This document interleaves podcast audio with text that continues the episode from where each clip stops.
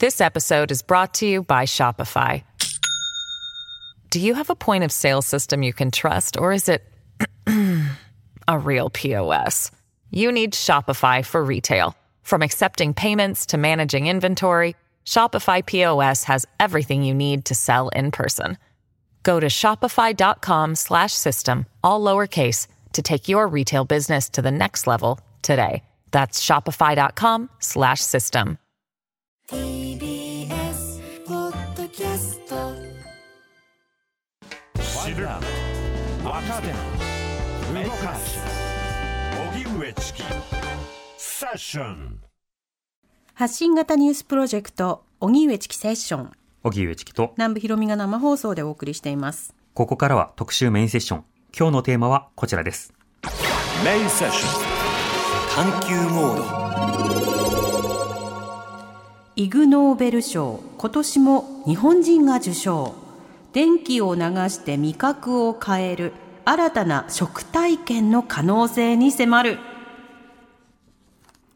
人々を笑わせ考えさせた業績に贈られるイグ・ノーベル賞。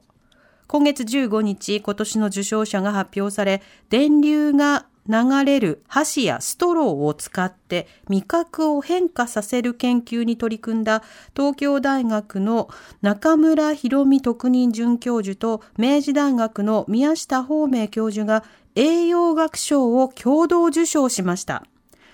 微弱な電流が流れるストローや箸を使って飲み物や食べ物を口に入れると塩味が強まったり金属の味がしたりと味に変化が出ることを確認。味覚を変える新しい手法として2011年に論文を発表しました。その後、宮下教授は、教授の研究室は、キリンホールディングスとの共同研究で、減塩食の塩味を強めるスプーンとお椀を開発。健康管理のために無理せず料理に使う塩分の量を減らすことにもつながると期待されていて、早ければ年内にも販売が開始される見通しということです。また、減塩だけではなく、食物アレルギーがある人でもその味覚を楽しめるよう様々な味覚に関する研究、技術も研究。そして、この味覚に関する研究が将来的には環境や食料問題の解決の一助になる可能性もあるといいます。今日はそんなサイエンスと味覚研究の最前線に迫ります。はい。あの、セッションでね、新しいゲストの方をお招きする際、で、その方が専門家の方はい。であった場合、い。あの、リサーチマップという研究者の、まあ、業績が載っているサイトを見るわけですよ。はい。で、今回もあの、拝読したんですけれども、受賞歴の一番上に、イグ・ノーベル賞。載ってましたね。これ初めて見ました。あの、今まで、たくさん10年近くゲストの方やってて、載ってると思って。いやーもう、それこそすごい個性っていうか、うん伝わるものがダイレクトですね。はい。でも他の研究もねすごくあの、面白くて、ねそう、えーこの話をじっくり聞いてみたい聞いてみたいってずっと思ってました。んはい。本日のゲストをご紹介したいと思います。明治大学総合数理学部教授の宮下芳明さん、リモートでのご出演となります。宮下さん、よろしくお願いいたします。はい。よろしくお願いします。はいメジャーの宮下です、はいよろしくお願いします。宮下さんのご専門は味覚メディアやヒューマンコンピュータインタラクションです。えー宮下さんの研究室では今回イグ・ノーベル賞を受賞した電気味覚技術のほか任意の味を再現する味覚メディア技術の研究を進めておられて白ワインを赤ワインの味に変える毒キノコの味を安全に体験できるようにするなど味覚に関する新たな体験や社会実装の可能性について追求なさっています。はい。そして今回中村博美特任准教授との共同研究が、はいえー共同受賞ということで、中村さんはあの今回一律でメディア出演をあのお断りしているということなんですけれども、あのじっくり宮下さんに伺っていきたいと思います。はいまずは受賞おめでとうございます。おめでとうござはい、ありいます。がとうございます。あのりがとうございます周りのはい取材であるとかあるいは反応というのは今どうですか？あの、好意的でほっとしてますね。うんえっ、と、やはりその、えー、イグノーベル賞という性質上、その、ね、真面目にやっていた我々の研究とかが、その、ただの物笑いの種になるリスクが、まあ、わずかながらあったような気はするんですけれど、あーまあ、蓋を開けてみるとそうではなくて、かなり好意的な意見や報道が多くてほっとしています。うん。これ、待ちわびてるっていう方、きっと多いと思いますよね。早く商品買おうって思ってた方です、うん私。そうですね。どっちかっていうと。なんか今度はこの商品にイグノーベル賞の早く買いたい、そう、スプーンをって思ってました。うんはい。改めてでは宮下さん、普段の研究というのはどういったことをなさってるんでしょうか？えー本当に実は幅広いんですね。その味覚に関するものっていうのも本当に半分以下のものでして、ドローンとか 3D プリンターとかバーチャルリアリティとかそういったことの研究も、えーしています。まあざっくり言うとその未来のコンピューターの形はどうあるべきかという研究を、まあ、研究室全体で、あの、30人ぐらい抱えている学生たちと共に一緒にやっているということになります。うん。でもどうしてこの味覚というのも研究対象になってきたんでしょうか？えっと、もともとそのコンピューター自体が、その、えっと、視聴覚以外の感覚も扱えるようになるはずだという考えは別に僕が生まれる前ぐらいからもすでにこうあって、うんそういう分野だったり、そういった先駆者、そういう実例、いろんなものがあるっちゃあります。はい。はい。まあ、あの、本当に、あの、味覚に興味を持つ学生との出会いによって、えーじゃあそういった分野もやってみようかっていうふうなことになるので、まあ、きっかけというのは、まあ、常にその、えー学生だなっていうふうな思います。今回もその中村ひろみさんとの出会いがなければ、まあ、例えばこう、食器に電気をかけるようなアプローチには多分ならなかったろうと自分でも思いますね。うん。なるほど。では今回イグノーベル賞を受賞した研究、改めてどういった内容だったんでしょうか？そうですね。ひょっとしてネタバレしたのかもしれませんが。いいえ。あの、まあ、ざっくり言うと、そのイグノーベル賞の紹介の仕方で言うと、えー食器に電気を流す。そして食べ物やベロに、えっ、と、まあ、えー電気刺激も与えることによって、えー味がどのように変わるかっていったことを、まあ、調べたり、あるいはそれによる可能性を提案したというふうなことになろうかと思います。うん。なるほど。この電流を流すと味が変わるということ、その研究自体は前からあったんですか？そうですね。そもそも電気の発見は味覚によってなされてるんじゃな、たんじゃないかとすら僕は思います。おはいなんていうか、2種類の金属をベロに挟んで、その間つなげると味が変わるので、それがそのボルタの電池とか、えーそういったものの始まりというか、ええなんですよね。なので我々自体、我々のベロ自体は電気による刺激を感じることが、もともとできることが知られていて、だからこそ電気を発見できたぐらいには思ってはいます。うん。なるほど。それで実際にでは下に電流を流したらどうかっていうのことを実験されたわけですか？えっ、と、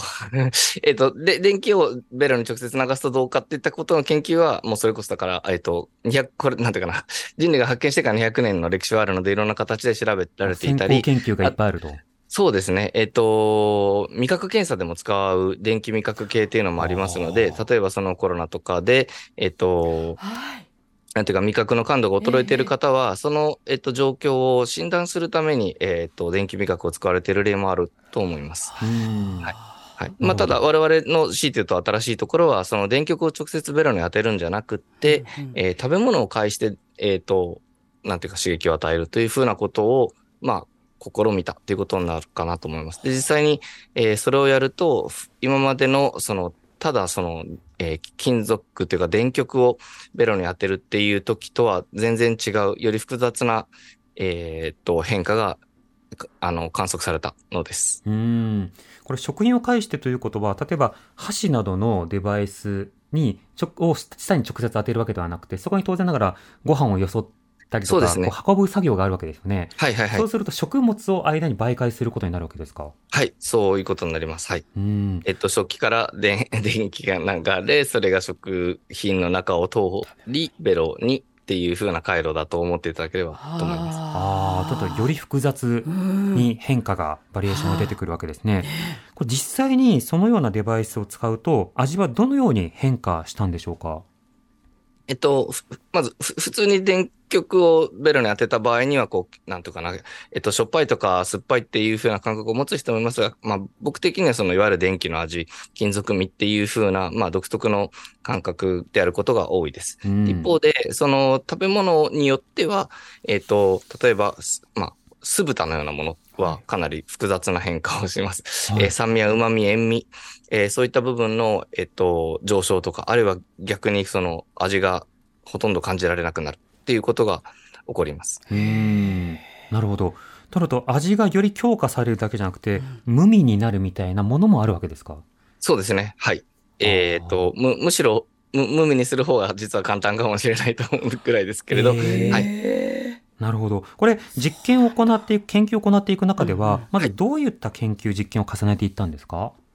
そうですね。それは、あの、このイグノーベル賞の対象論文ではなくて、その後の13年間で我々がこう、あまあ、12年間ぐらいでやってきたことだとは思うんですけれど、うんえっ、と、いろんな食品でやってみたり、電流波形でやってみたり、あと我々だけではなくって、この論文を読んだ多くの研究者たちが、えー一緒に調べてくださっあ、まあ、一緒にではないですね。えっ、と、はいそれぞれ研究調べてくださって、それをまたその我々の研究を引用して発表してくださったからこそ、いろんなことが分かってきたというふうになります。うーん。た例えば、砂糖水だと、えっ、と、味は変わらないというふうなことを調べられた、えっ、と、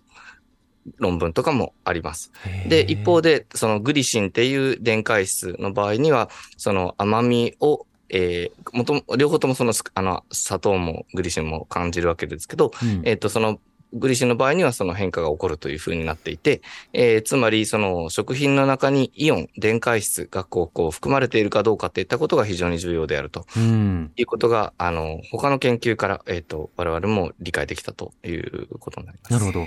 そもそもその舌に微弱な電気を流すこと、これによって味の変化が行われる、起きるよっていうこと自体は、まあ、指摘されて、しかも研究論文もあったわけですけど、はいそこからはいはい発展していって、さらに発展していって、まあ、あの、引用された研究だと、たくさんのことが分かっていった。今、砂糖水の味の変化がないっていうのは、要はその砂糖水にはこのデバイスは使えないっていうことにもなるわけですか？そうですね。純粋な砂糖水では、えっ、と、あまり面白いこと起きないかなと思いますね。その、まあ、金属味が少し付与されるというふうな程度のことかなと思うんですけれど、うん基本的に我々が食べ物をあの食べるときにはいろんなものが混ざっていて、はい。えー例えば少しでもそのナトリウムが入っていれば、あの、スイカにしようと同じような原理です。で、はいそのナトリウムの変化によって甘みの引き立ち方が変わりますので、はい。えっと、まあ、普通に、なんていうか、その混合物としての食をしている分には、えっと、甘みの増強っていったことも起こります。うん。だからより甘みを感じる。つまり塩味だけではなくて、他の味についても強弱をある程度つけられることが考えられるわけですか？はい、そうなりますね。うん。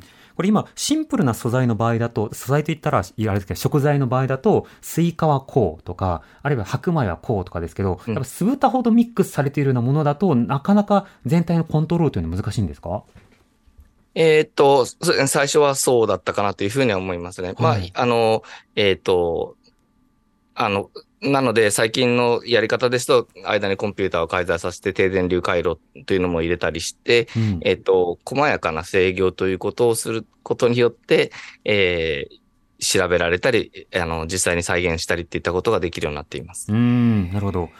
また、そもそも、あの、今回のその研究などをもとに、えーキリンホールディングスとの共同研究で、スプーンとお椀を開発しています。これ昨年の動きです。はいこれを、ねまあ、国内での発売を今後目指しているということですけれども、はいこのスプーンとお椀というのはどういったデバイスなんですか、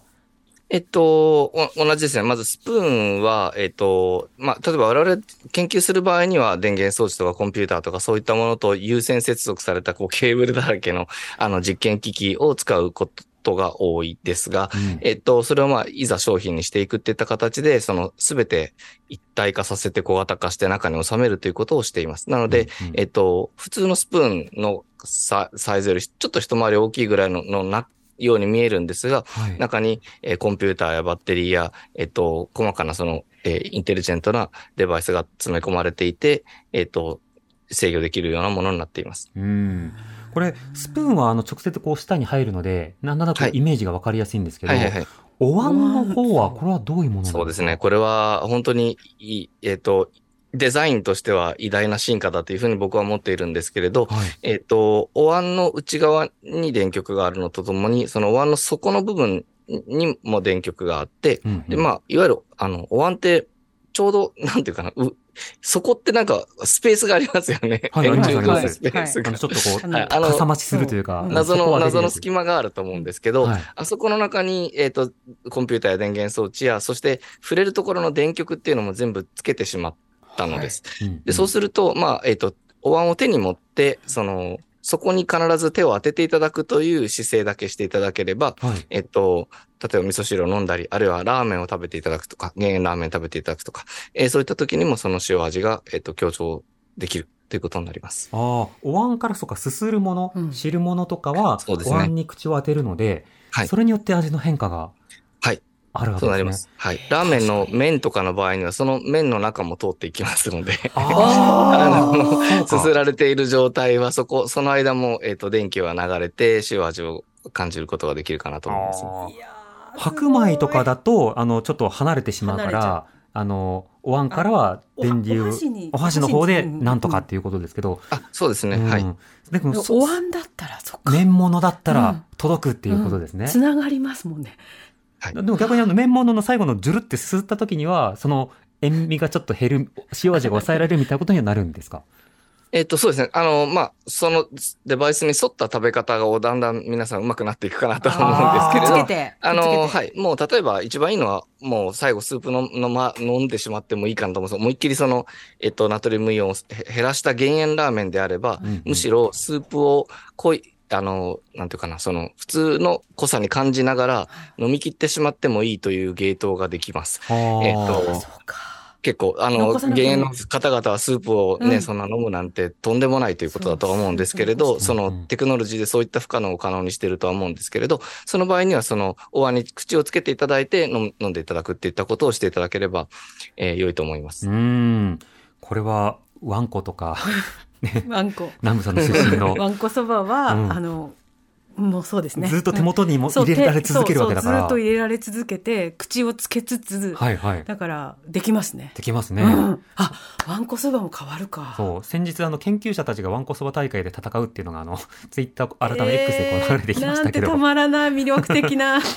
これ、あの、今回のその研究、一連の研究が、まあ、あの、大きく味覚メディアというふうに表現されて研究されているということですが、はいこの味覚メディア、どういうふうなものだと理解すればいいでしょうか？えっと、まあ、まさにこのラジオが、あの、聴覚メディアだというふうに捉えればいいかなというふうに思います。そのマイクで僕が今喋ってる声が、その皆さんのラジオのスピーカーから出ているということが、まさにその音の入出力を行っているということだと思います。えっと、そのように味を入力、味を出力するものを、えっと、広く味覚メディアというふうに呼んでいて、このエレキソルトのようなその、えっと、電気味覚のデバイスもその一つという言い方で位置づけています。うん。これ実際にこの研究が進んでいくと、塩味を足すとか、甘みを足すとか、あるいは控える以外に、よりこう大きなダイナミックな変化も体験できるようになるんですか？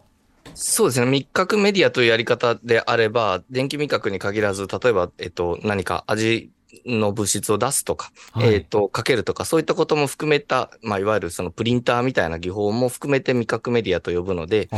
ーそうする、ると、その、ここにある食べ物を離れた国でも体験してもらうとか、うんうん。味のコピーペーストをするとか、えっと、食レポなしでも味の方が伝わるとか、まあ、まさにその星一の味ラジオみたいなことができるというふうには思います。ああ、味ラジオ、あの、口の中にこう、ラジオというか、あの、味を再現するものをこう、埋めてもらって、今日は何味ですって伝えるということですね。そうですね。はい。ゆくゆくはそういうふうに小型化して埋め込めないかということもやっています。なるほど。となると、あ今日の自分の料理いまいちだなって思ったとしても、味覚メディアを通じればバッチリになるみたいなこともあり得るわけですか？そうですね。はい。あのーはい。いろんなことはできると思います。あの、いまいちっていうふうにそもそもならないようにコントロールすることもできるようにはなるかなとは思いますけれど。はい。味のダウンロードをして、この味のこれにしてくださいっていうことを調節することもゆくゆくは。あ、するとですね。はい。ほぼそこら辺であればできているかなと思います。はああの、これ今までどんな研究されたのかとか、どういったあの発表されているのかっていうものなのをね、あの、うんうん。リサーチマップとかでこう見たんですけれども、まあ、白ワインの味を赤ワインにするとか、毒キノコの味を毒抜きでこう体験するとか、あと面白かったのはそのコーヒー、あのカカオですかね。はいあの、コーヒーとかカカオってあの、ものによって豆価格が全く違うわけですけれども、あどこで取れたとはいかね。。高級味のやつにこう近づける、コーヒーの味を？安いやつをとか、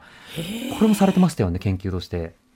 すごいもうたくさん調べられて嬉しいですね。あこれ面白かったので、改めてちょっと説明していただいていいいえいえあの、まあ、なんていうか、そそこらで例えば簡単に入手できる食べ物の味を多分再現するだけでは皆さん多分その面白さを分かっていただけないかなというふうに思って、まあ、その食べ物の限界を超えられるようなことをたくさんこう、えー事例としてやったつもりです。別にそのドッキノコの味の体験自体がその強い目的ではないんですけれど、かはい。えっと、味をセンサーで測って違う、違う味物質で再現しますので、えっと、その仕組みを使うと、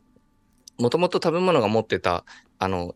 特性を全部クリアにすることができるんですね。例えば、うん。カニクリームコロッケの味を再現したものは、えー甲殻アレルギーの方でも安全に食べれる。はいし、はい。毒キノコの場合は、もちろん食べた、あの、味わったら、普通そのまま味わったらみんな死んじゃうわけですが、うん。えっ、と、そうならずに、えっ、と、安全に味、ど、こんな味なんだっていったことを知ることができる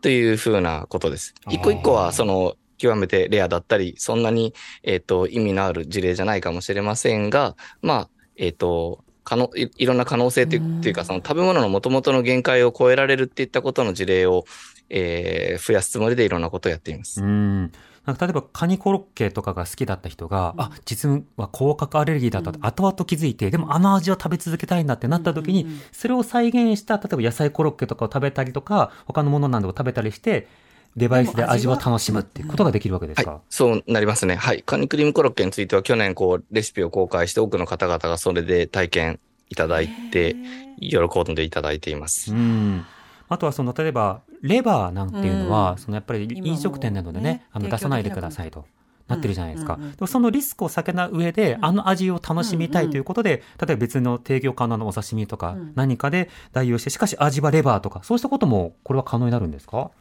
えっと、今新しい研究テーマをもらったというふうには思ってます。でああの、我々自身はまだトライしたことがないアイデアですけど、まあ、あの、やってみたいなというふうに思います。こうやってメディア出演するたんびに、えー新しいアイデアをもらったり、あの、視聴者、リスナーの方からこう、いろんな意見がこう、ツイッターとかで出てきたりするので、うん。じゃあやりましょうか、みたいな感じで増えてきていますね。なるほどそして先ほど紹介したのが、はい産地の異なるカカオの味の違いを定量化し、うん純物質で再現する手法っていう研究なんですね。で、あの、そもそもなんですが、あの、カカオとか、まあ、コーヒー豆とか、こうしたものって、宮下さん、本当にやっぱり産地によって味そのものは違うわけですか？そうですね。えっと、僕もにわか勉強ではあるんですけれど、本当にその、えー例えばただの品種の違いではないみたいで、気候とかも影響するんだそうです。例えばそのペル,、ペルーの、えーカカオの木を 日本に植えてきたところで、えっと、同じ味は出てこないのだそうです。うんそれで実際にじゃあ、あの、市販で買えるようなコーヒーの味とかカカオの味っていうものを、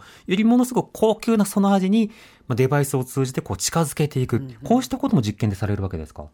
はい、そうなりますね。えっと、まあ、味の差、あるいは味の違いっていったものは何かということを味センサーで測ることができますので、うんそこの違いを埋めたり、あるいはまあ場合によっては元の味から何とかしてその減らすっていうことを、えー工夫する。例えば、より酸味が強いんだったら中和剤を足すことによって、あの、酸味を減らすとか、はいはい。えっと、そういったことをすることによって同じ味に近づけるっていったことをしています。ああ、で、これ酸っぱすぎて飲めないよみたいなものを、あの中和することによってごくごく飲める。で、それで例えば必要な、あの、栄養素を取れるっていうことも起こったりするわけですか？はい。もちろんそういったこともできますね。はい。じゃあ苦手な食べ物をそうやって摂取することができるわけですね。味すごい。変によって。いやうんー味の世界旅行をいながらにしてできるようになるんだなって。ほら、昔今落語とかでさ、うんあの、うなぎの かば焼きの匂いが気になるご飯ご飯食べるみたいなるとか、梅干し見ながらとかね。とかありましたけれども、実際にそれがある種可能になる、その味を体験できるということになるわけですね。はい。すごい。あの、味の世界旅行という比喩、とてもいいなっていうふうに思いました。うん実際にテレビやラジオ、あるいは、あの、まあ、文字メディアとかもそうかもしれませんけど、そういう視覚メディア、聴覚メディア、あの、んと、同じ、が、まあ、今まで実現してきたことの一つは、その世界中、自分たちが足を運ばなくっても、そこの情報や体験を、こう、えー疑似体験したりあの、知ったりすることができるということだと思うんですね。同じように味覚についてもまさに今言っていただいた通り、うんその海外旅行、世界中の海外旅行を全員がするって言ったことは、なかなかできるわけではありませんので、えそういったことを、まあ、疑似体験でもいいから広くしておくっていうことができるようになるかなとは思いますうね。ん。地元本場の味をそそのままそうそう。再現することができる。うん。これ、機械のその研究の中で、しばしば TTTV3 という、まあ、そうした機械を使った実験の、はいあの、はいペーパーをたくさんお書きになられてますけれども、これどういった機械なんですか？えっと、なんでしょうね。その味のする物質が20種類ぐらい入っていて、はいそういったものを、えっと、0.02ml 単位で、えー細かくこう出して混ぜるっていうことができる装置です。まあ、うんうん味覚のディスプレイみたいなものですけれど、はい。えっと、それでいろんな食べ物に味を、えーかけて違う味に変えていくということですね。さっきのチョコレートドリンクのようなものも、えっと、この TTTV3 っていったものの下に置いて、ボタンを押すだけで、えっと、同じ味に、えーた、たぺ例えば、えっと、安いココ、カカオを、えっと、高いカカオの味に変えたりとかっていうことができるようになりまうす。ん。あの、プリンターのインクみたいに、あの、うん各味の成分のようなものを入れておいて、それを口の中でちょっとずつこう、バランスを出すことによって味を変化させるわけですか？はい、お察しがいい、いいとり、はその通りですね。まさに味のプリンターだというふうには思っています。はい。もちろんその、の味の、なんていうかな、その、えー色の三原色とか、そのプリンターの場合だとシアン、マゼンタ、イエローとかっていう、まあ、少ないインクだけで、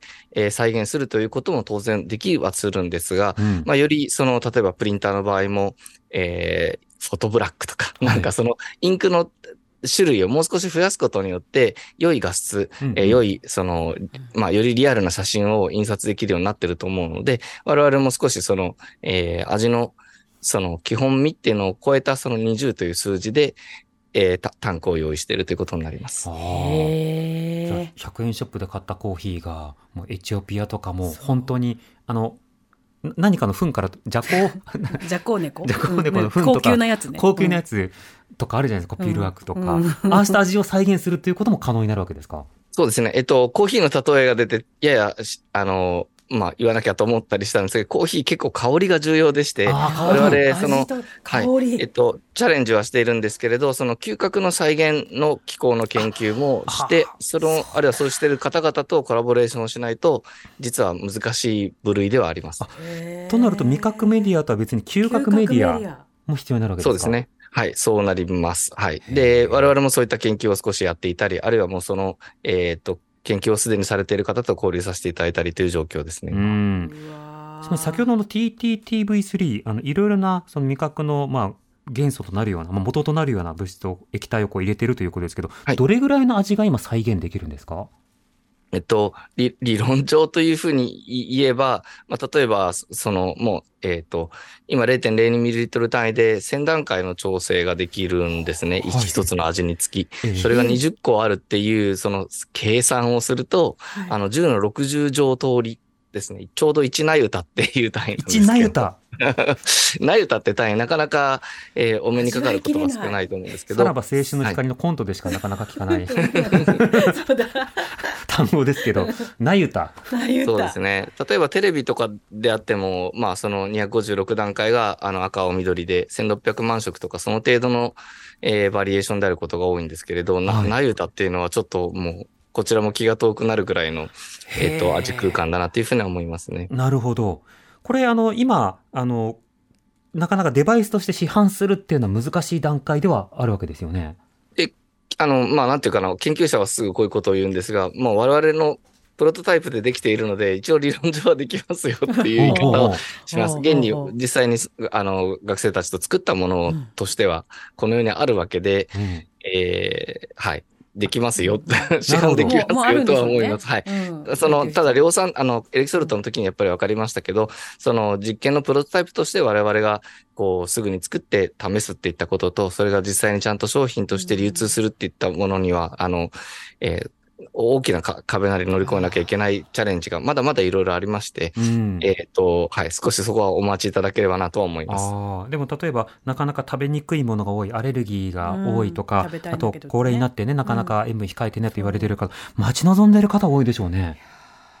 と思います。はい。いろんな、いなんていうかな、可能性があると思うので、好きなものを思いっきり味わえて、胃から下は健康っていうことだけじゃなくって、うん。ね、その未知の味を味わえるとか、その、うん。何でもできちゃうので、はい、すごいと思いますそっ。か幸せ度が上がるんだよ。地球上に存在しない味を誰かがそうそうそう開発して、うんこのやつってあ美味しいからって言ってアップロードしてめっちゃ流行るとかもあり得るわけですよね。千星シェフみたいな味が できるんだよ。千星シェフ三つ星を超えてね。うん、そう。可能性は無限大。まあ、ない歌はあるということです。ははいい。まもなく5時になります。This episode is brought to you by Shopify. Do you have a point of sale system you can trust, or is it a real POS? You need Shopify for retail. From accepting payments to managing inventory, Shopify POS has everything you need to sell in person. Go to shopify.com slash system, all lowercase, to take your retail business to the next level today. That's shopify.com slash system. 発信型ニュースプロジェクト TBS ラディオ905-954おぎゅうえちきセッション 時刻は5時になりました。荻上チキセッション今日の特集メインセッションはイグ・ノーベル賞今年も日本人が受賞電気を流して味覚を変える新たな食体験の可能性に迫るということで、えーゲストは明治大学総合数理学部教授の宮下芳明さんリモートでご出演いただいています宮下さん引き続きよろしくお願いいたします、よろしくお願いしおます。願いします。ツイッターではまみさん。これ、食事制限ある人には夢のデバイスだよ。術後のお粥も美味しくなりそうだ。病院食がね、っていうふうに、あの、憂鬱だっていう方も、あの病院、あのデバイス入れてるらしいよ、みたいな。そう選択のね 最新のやつらしいよとか、うんそうしたようなことが来るあかも。と持参で持って入れるとかねねえ、うんはい、リスナーの方えーから。ラジオネームシーサイドスクワットさん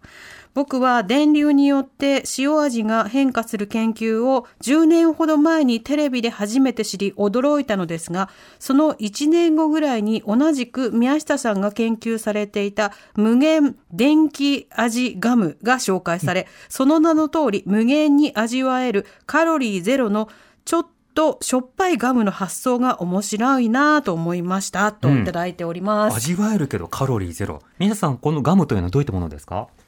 すごいですね。ちょっとリスナーからそんなあの具体的な 本当にピンポイントですごく嬉しいです。えっと、無限電電気味覚ガムは、えっと、まあ、ある意味、あの、我々が誇る研究の一つではあるんですけれど、うんその電気味覚デバイス全体を、その、なんとか、あの、まず口内に入れるっていったことに挑戦したものです。で、はいもう一つ、その、バッテリーとか給電っていうものの考え方として、えっと、圧電素子というのを使っています。要は、噛むと発電する、あの、なんていうか、デバイスがあるんですけれど、どそれを使っているんですね。なのでエネルギーをこう加える、はい噛むっていうことによって。そうですね。噛むと、その噛む強さに応じた発電が起こり、はいはいその、えっと、発電されたものが絶に流れる、あ、絶ってベロのことですけど、うんうんそこにこう流れて、その味を生み出すっていう仕組みになっていますので、はい。えっと、永遠ですね。永遠に電気味覚の味が、えー体験できるっていうものになっています。へそのうち例えば温度とか、うんあとなんだろう、転がすとかだと、うん飴とかもいけ飴たりするんですか、これは。鋭いですね。えっと、はい。えっと、そういったものもいろいろ挑戦はし,、えーしています。実際に、えーそういった研究成果、キャンディーを使った研究成果とかも我々やっていますね。へえ。うこんれは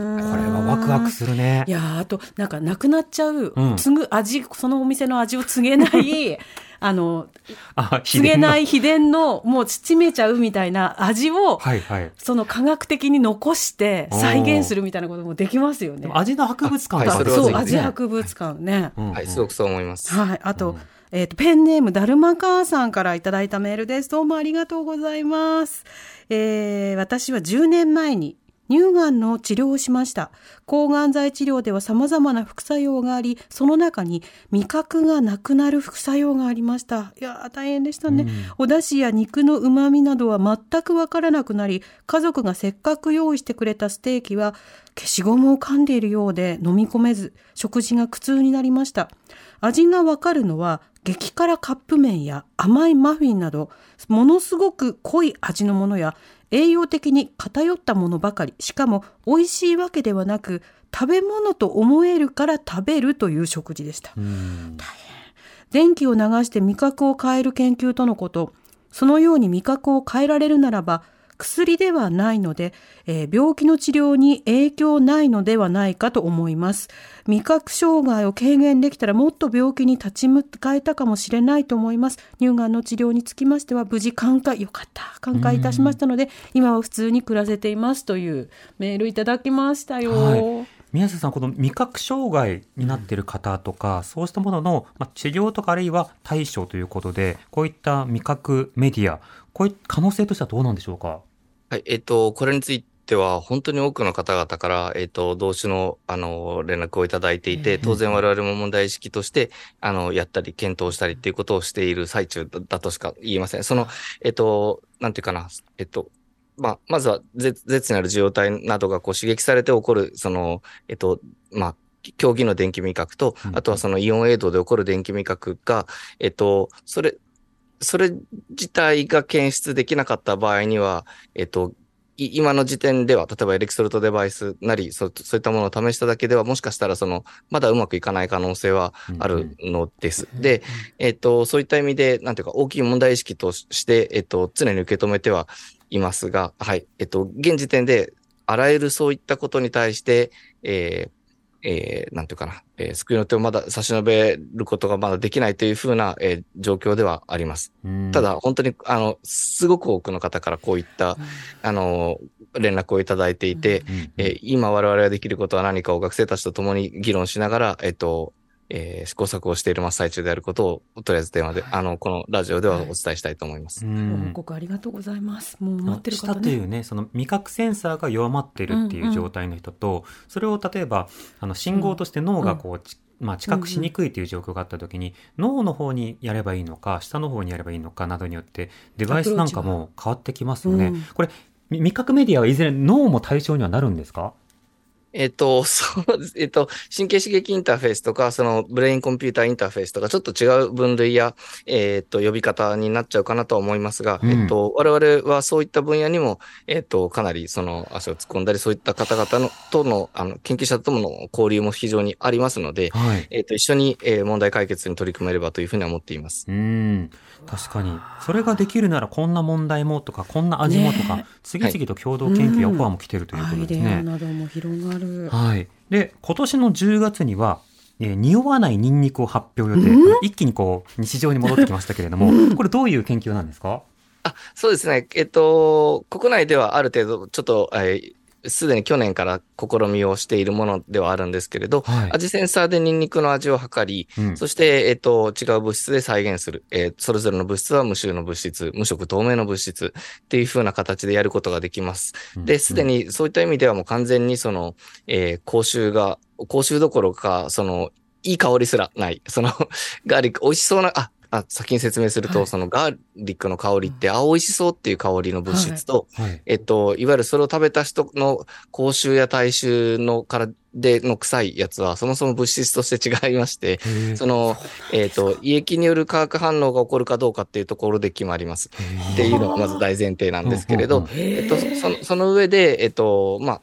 鼻にだけその美味しいっていうその、あの、あの、思われるその、心よいガーリックの香りだけを必要最低限送って、えっと、さっきのその、えー無味だけれども味は完璧に再現できているガーリックを食べていただくと、えっと、まあ、食べてる食体験は本当にもう完全にガーリックを食べた気持ちになれますので、うんえーガーリックトーストであれ、ペペロンチーノであれ、えーい荒れるニンニク料理を美味しく味わうことができちゃいます。そしてその後、口臭一切発生しないので、はあえっと、エチケットのこと、あの、気にせずに思う存分食べ、いつでも食べていただいて大丈夫になります。へえ。まずそもそもがあの匂いは、あの、胃酸との、胃液とのミックスで化学反応そうですね。はい。かアリシンという物質が、えっと、胃液と反応したりすることによって起こるということだそうです。うん。で、今回のその匂わないニンニクというのは、デバイスというよりも、そのペースト状のものっていうことですか？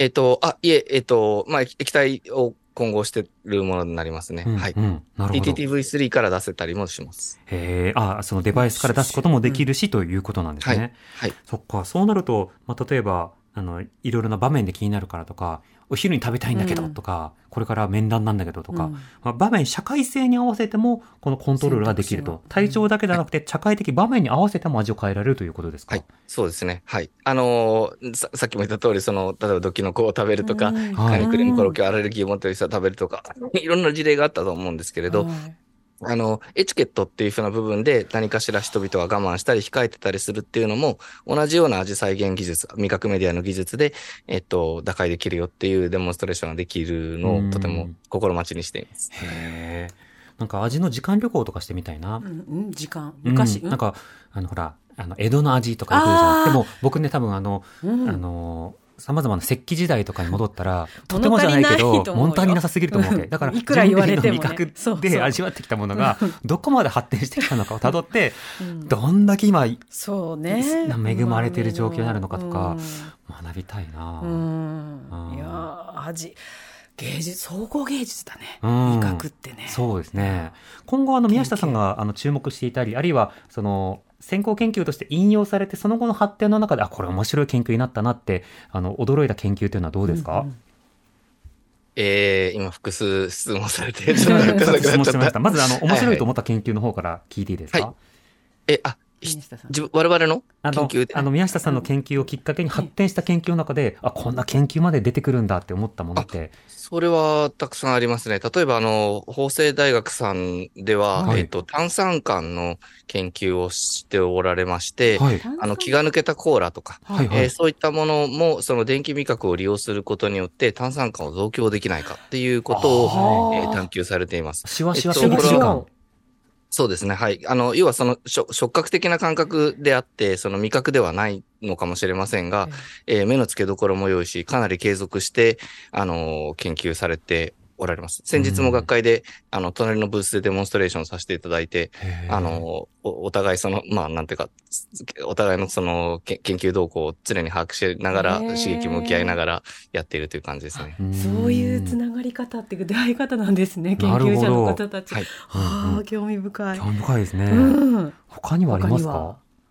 えっ、と、そうですねおかわりばっかりで恐縮ですが。はい。あのーまあまあ、あのーこの電気味覚ってどういうふうに扱えるかとか、な、なあのーえっ、と、その、き、基準っていうんですか、メカニズムについて調べておくださっている方もたくさんいて、まあ、もともとそれに助けられているところもあります。えっと、そのメメカニズムをこう解明され、されるために、えっと、いろんな物質に、えっと、電気をかけて、かけたり、あるいはその、ま、えっと、我々があんまり、むしろやってないことで言うと、電極を体に貼るっていうことによって、えっと、えーそうですね。その人間が、その、そもそも我々食器に電気を流したりとかするんですけど、うん例えばその顎の下とか、えっ、と、そういったところにこう電極を貼ることによって味を変えるっていうことを試みられている先生方もたくさんいらっしゃいます。例えば、うん群馬大学にいらっしゃる青山和馬先生とかもそうなんですけれど、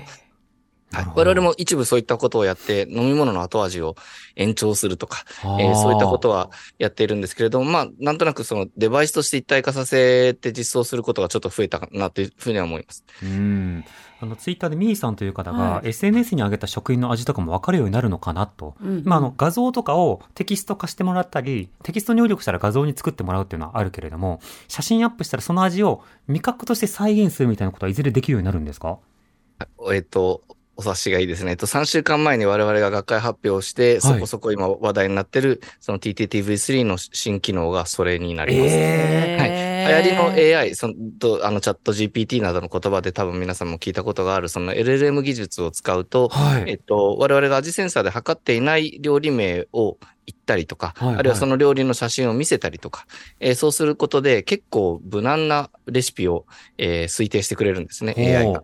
で、それをそのまま出したり、まあ、味見してちょっとここはおかしいよっていうふうに言えば、またすぐに修正したものを出すので、何回か対話を繰り返すことによって、その味に近づくっていったことはできることが分かってます。なるほど。ラジオショッピングのスタイルも これもねあとはそのいろんな味覚トラブルあるじゃないですか。そうその塩、しょっぱいよ。いや、こっちの味がいいんだとか、うん俺は関西出身なんだとかなった時に、それぞれの味を私自分が食べた味をリスナーさんにもう分かっても共有したいからだからリモートで伝えることもできるし、住み分けもできるし医療とか様々なもの味見伴ができるってことじゃん。それもなるね。いや、無限の、まあ、なゆたですけど、まあ、な 無限かな。それより増えていくわけだからね。可能性がある、この味覚メディア。夢広がる。いや。イグ・ノーベル賞っていうだけじゃなくて、今後の社会のあり方も随分見えてきました面白かった。宮下さんの研究は世の中を明るくしているよ。皆さんもしね、あの、時間があったらリサーチマップで宮下さんの研究成果ずらっと見ることができるんで、ねはい見てください。中村先生とね、えー宮下さんの研究ね。共同研ぜひご覧に究ですからね、今回はね。えー今日は明治大学総合数理学部教授の宮下芳明さんにお話を伺いました。宮下さん、またお待ちしています。ありがとうございました。本日ありがとうございましたはい、またよろしくお願いします。荻上チキ